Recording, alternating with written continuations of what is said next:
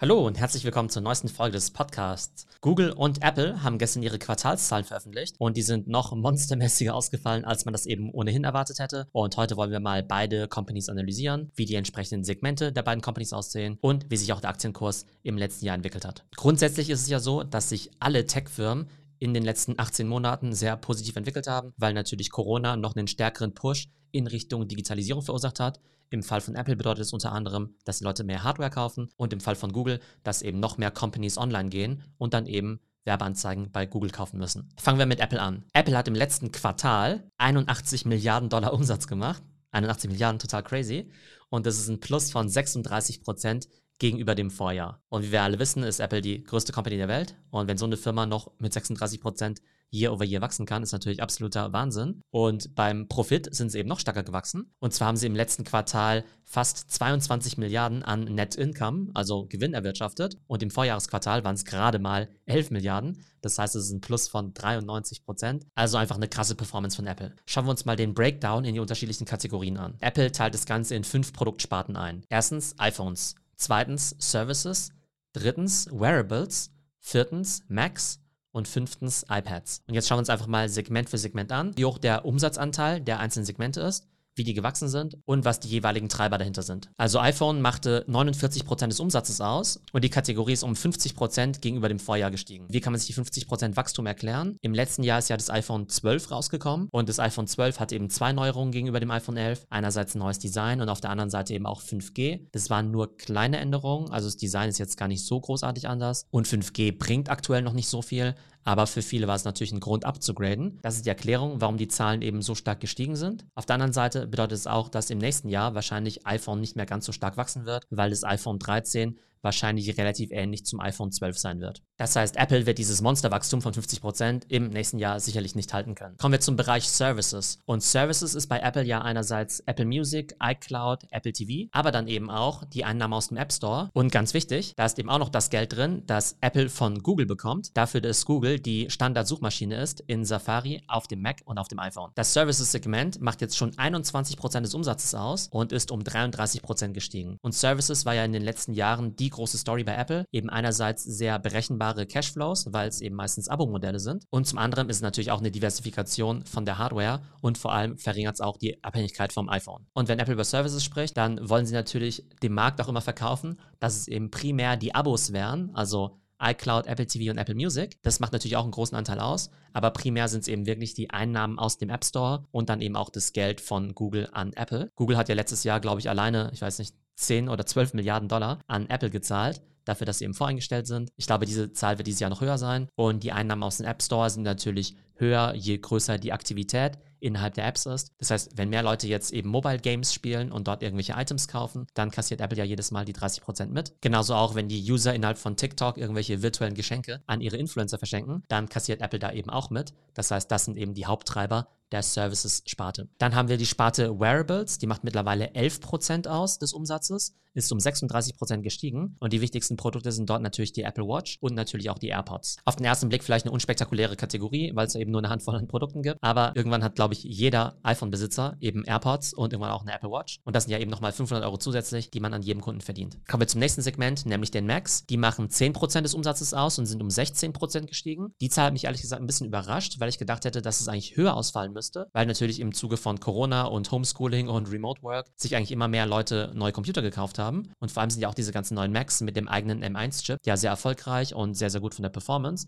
Von daher hätte ich gedacht, dass das Ergebnis dort noch höher ausfallen müsste. Genauso auch für das Segment iPad. Das macht mittlerweile 9% des Umsatzes aus und ist nur um 12% gestiegen. Was auch noch sehr relevant ist bei diesem Shift von Produkten hin zu Services, ist, dass die Services natürlich noch viel profitabler sind. Die Marge bei den Produkten bei Apple liegt bei 36%, was natürlich eine fantastische Marge ist. Bei Services liegt er aber sogar bei 70 Prozent. Denn bei den Services muss Apple ja nicht besonders viel machen, gerade wenn es eben um die Zahlung von Google an Apple geht, beziehungsweise wenn es um die App Store Revenues geht, weil Apple ja eigentlich nur die Infrastruktur zur Verfügung stellen muss. Die Arbeit, also die Games und die Apps entwickeln, müssen andere machen und Apple hält einfach jedes Mal die Hand auf und nimmt sich seine 30%. Wo steht die Apple-Aktie momentan? Die steht bei 147 Dollar. Von einem Jahr waren es gerade mal 93 Dollar. Das heißt, die Aktie ist in den letzten zwölf Monaten um 58% gestiegen und Apple ist nach wie vor die wertvollste Company der Welt mit einer Marktkapitalisierung von fast 2,5 Billionen oder 2,5 Trillion. 2500 Milliarden. Kommen wir jetzt zu Alphabet, also dem Google-Mutterkonzern. Und die haben fast noch beeindruckendere Earnings vorgelegt als Apple. Zwar nicht von den absoluten Umsatz- und Gewinnzahlen, aber bei Apple ist man ja schon gewohnt, dass die eben die größte Company der Welt sind. Google und Alphabet hat man in den letzten Jahren vielleicht gar nicht so stark auf dem Radar gehabt, was irgendwie komisch ist zu sagen bei so einer großen Company, aber die hatten auf jeden Fall auch sehr, sehr starke Ergebnisse. Wir haben ja vorhin gesagt, dass Apple 81 Milliarden Dollar Umsatz im Quartal gemacht hat und bei Alphabet waren es dann eben auch fast 62 Milliarden Dollar. Das ist ein Wachstum von 62 Prozent gegenüber dem Vorjahr und beim Net Income ist es noch viel verrückter. Die haben im Quartal also Net Income, einen Gewinn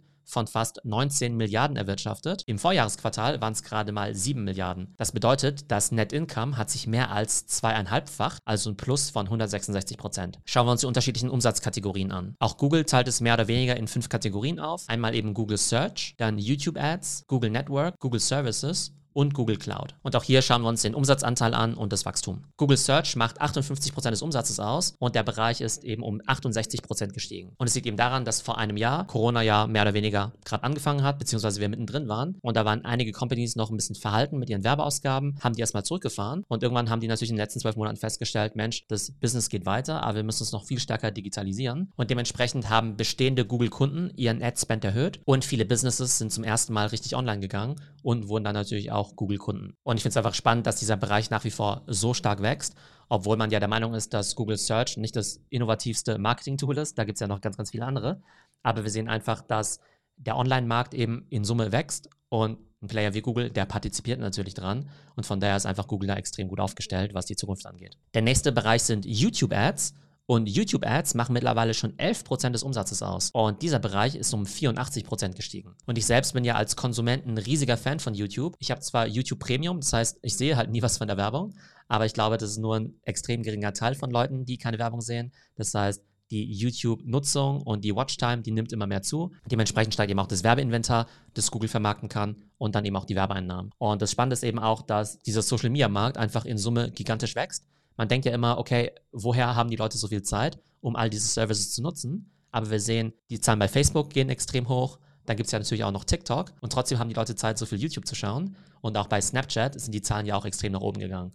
Das heißt, der Markt für Social Media und für Social Media Konsum ist offenbar unendlich und die Firmen können es eben sehr gut in Form von Werbung monetarisieren. Und YouTube Shorts, der TikTok-Klon von YouTube, der kriegt mittlerweile eben auch schon 15 Milliarden Views am Tag. Die pushen es immer stärker und wenn ihr jetzt in die YouTube-App reingeht, dann seht ihr ja auch einen eigenen Reiter für das Thema Shorts, beziehungsweise da gibt es jetzt ja auch diesen kleinen Plus-Button, damit ihr auch direkt aus der YouTube-App eben Short-Videos erstellen könnt, so ähnlich wie bei TikTok oder auch Instagram Reels. Als nächstes kommt der Bereich Google Network. Ich glaube, das ist das Werbenetzwerk, also vor allem auch für Display-Ads, macht 12% des Umsatzes aus und ist auch um 60% gestiegen. Das nächste Segment sind die Google Services. Was fällt da rein? Das sind unter anderem eben auch die Einnahmen aus dem App Store, beziehungsweise auch Leute, die YouTube Premium abonnieren. Ne, das heißt, wir hatten ja vorhin dieses Segment YouTube Ads, da geht es wirklich nur um Werbeanzeigen aber es gibt auch Leute, die YouTube Premium abonnieren oder dort eben auch Items kaufen. Und das fällt dann eben bei Google Services rein. Spannenderweise macht Google Services nur 11% des Umsatzes aus, bei einem Wachstum von 29%. 11% im Vergleich zu 21% bei Apple Services. Der große Unterschied,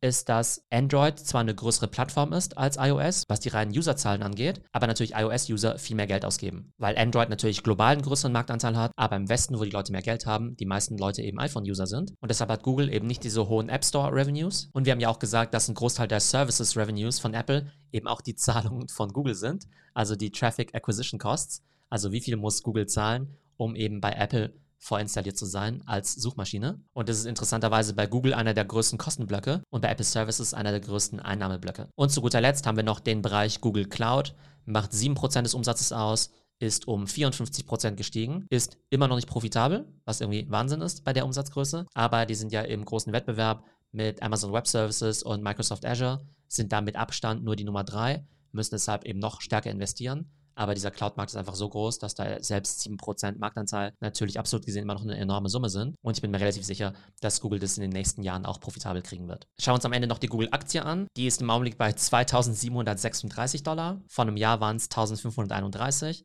also ein Wachstum von 78% Und die Marktkapitalisierung von Alphabet ist im Augenblick bei 1,8 Billionen. Ne, bei Apple waren es ja 2,4 Billionen. Das heißt, Apple ist ungefähr 33 Prozent mehr wert. Aber wir sehen eben, dass Alphabet jetzt eben auch locker in Richtung 2 Billionen Dollar Marktkapitalisierung gehen wird. Und das ist einfach so krass, wenn man sich diese großen Tech-Firmen anschaut. Noch vor ein paar Jahren war die Frage, wer wird die erste Trillion-Dollar-Company? Das waren dann lange Zeit eben nur Apple und Amazon. Dann sind eben alle anderen nachgezogen, auch Microsoft Google und eben kürzlich auch Facebook. Und mittlerweile wissen wir ja, dass Apple und Microsoft ja schon über 2 Trillion wert sind. Alphabet wird bald nachziehen, Amazon vermutlich auch.